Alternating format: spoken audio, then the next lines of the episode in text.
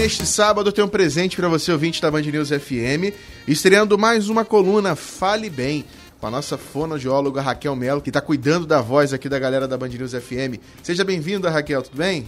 Tudo bem, Lacerdo, obrigada. Estou muito feliz de estar aqui nesse dia tão importante, falar de um assunto que eu amo, que é a voz. E hoje estamos comemorando o Dia Mundial da Voz. E o tema esse ano da Sociedade Brasileira de Fonoaudiologia é Sua Voz Importa.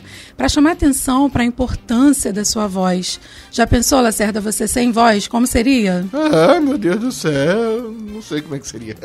Pois é.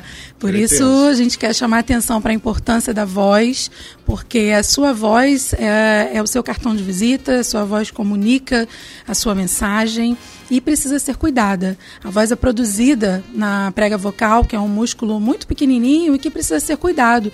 Assim como os atletas aquecem para jogar uma partida de futebol ou para correr numa corrida de 100 metros, enfim.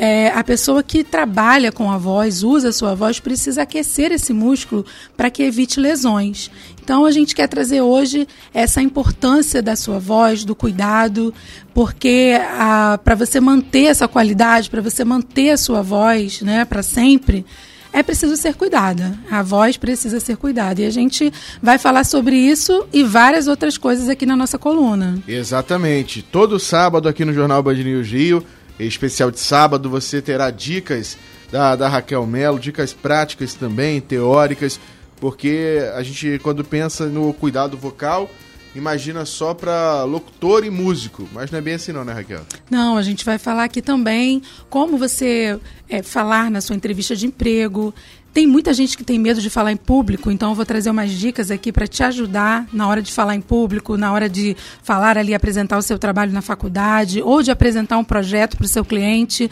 Vamos ter muita coisa boa aqui, Lacerda, vocês vão ver. Até sábado que vem, bem-vinda mais uma vez, Raquel. Obrigada.